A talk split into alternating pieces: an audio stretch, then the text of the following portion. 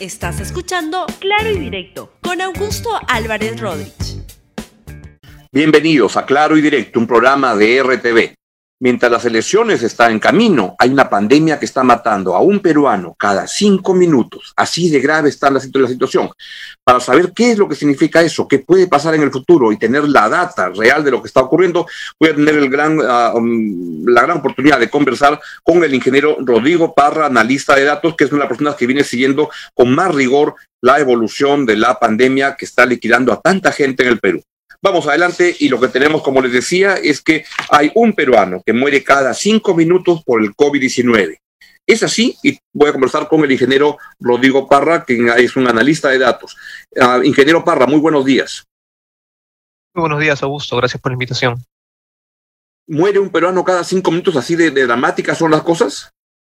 Sí, lamentablemente en las últimas semanas la situación ha empeorado y el número que tú indicas es correcto en promedio al día están muriendo incluso ya 330 personas al día de las 200 que ya es bastante que se reportaban hace tres semanas. Pero esto significaría que, esa es la, data oficial. Hay una data que es la que sale del, del SINADEF que nos habla de algunos 1.100 muertos al día. Efectivamente, son más de 1.140 muertes al día por toda causa y esto comparado a los 300 que se tenían antes de pandemia. ¿Desde cuándo se ha agravado? ¿Ha habido alguna mejora? ¿Nos puede contar cómo ha sido la, tendencia? Porque vivíamos hacia febrero una situación en la cual parecía al final de febrero que comenzaba a decaer y algo ocurrió después. Efectivamente, durante febrero tuvimos el primer pico de esta segunda ola y eh, finales de febrero, marzo, esta curva comenzó un descenso, aunque muy ligero, y lamentablemente para la última parte de marzo la curva vuelve a aumentar y lamentablemente se genera un pico aún mayor, llegando incluso a fallecer en promedio hasta 1.160 personas por día por toda causa según SINADEF. Lamentablemente esto se asocia dentro de la ventana en la cual el Ministerio de Salud confirmaba la presencia de la variante brasileña en nuestro país. A partir de ese momento vemos que la curva de contagios, eh, casos reportados por día, hospitalizaciones y lamentablemente fallecidos, sobre todo, comienzan a aumentar de manera muy acelerada. ¿Qué tan rápido ha sido esta, segunda ola, esta segunda parte de la segunda ola? Ha sido hasta un 70% más rápido en crecimiento que la primera parte la segunda ola. Lamentablemente esto eh, se ha también afectado o multiplicado el factor por los eventos que hemos tenido en las últimas semanas, como Semana Santa, y todavía no vemos el efecto de las elecciones, pero lo más importante y, y es desde donde comienza a aumentar ha sido desde la confirmación de la variante brasileña en nuestro país.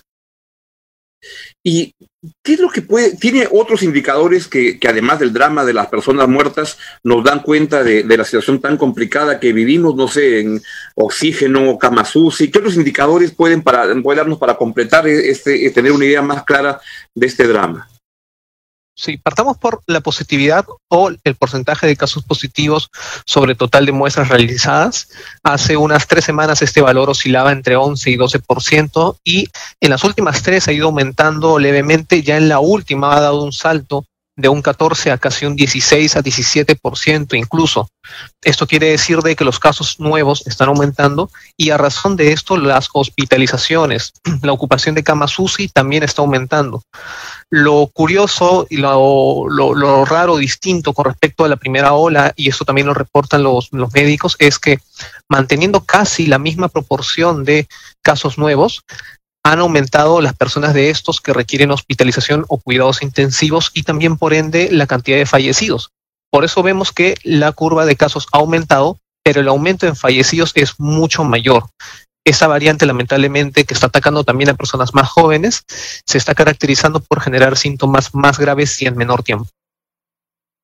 ¿Qué nos puede decir sobre las edades de, las personas que están siendo internadas?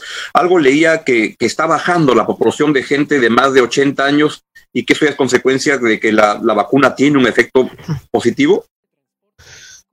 Hay un descenso en, en la población adulta mayor de 80 años, pero todavía no, no podríamos atribuir esto al efecto de la vacunación porque se están vacunando aproximadamente 100.000 adultos mayores y esto recién hace una semana. La población adulto mayor de más de 80 años son 700 mil al menos y por encima de 60 son al menos 2 millones 400 mil.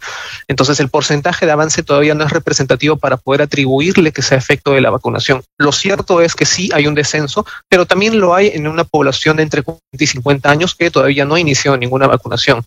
Lo cierto es de que la población eh, caracterizada por adultos, jóvenes, personas mayores de 30 años, a diferencia de la primera ola, son los que se están hospitalizando y requieren eh, ventilador mecánico, como también los que están falleciendo en mayor proporción.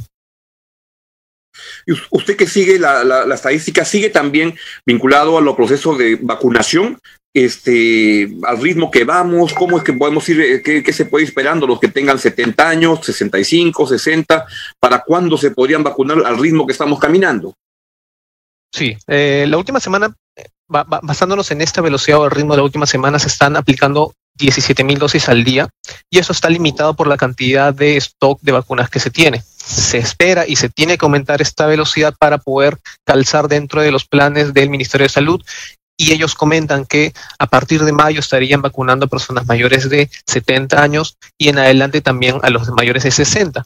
Si se mantuviese, cosa que no creo suceda, la velocidad actual de vacunación de 17 mil dosis al día, estaríamos hablando de que no terminaríamos de vacunar a la población en menos de tres años. Eh, por eso digo que está muy condicionado, completamente condicionado a la llegada de las vacunas. ¿Y usted hace alguna relación o, una comparación con cómo estamos en el Perú en términos internacionales, en la región, en otros países? ¿Cómo vamos en eso, en número de, personas fallecidas y en la estadística de la, de la pandemia? Lamentablemente, Perú desde un inicio siempre ha estado encabezando la lista de países con mayor exceso de defunción en el mundo. Esto eh, está aumentando. Esta segunda ola se está caracterizando por eh, incrementar los, la cantidad de fallecidos confirmados y también el exceso de fallecidos.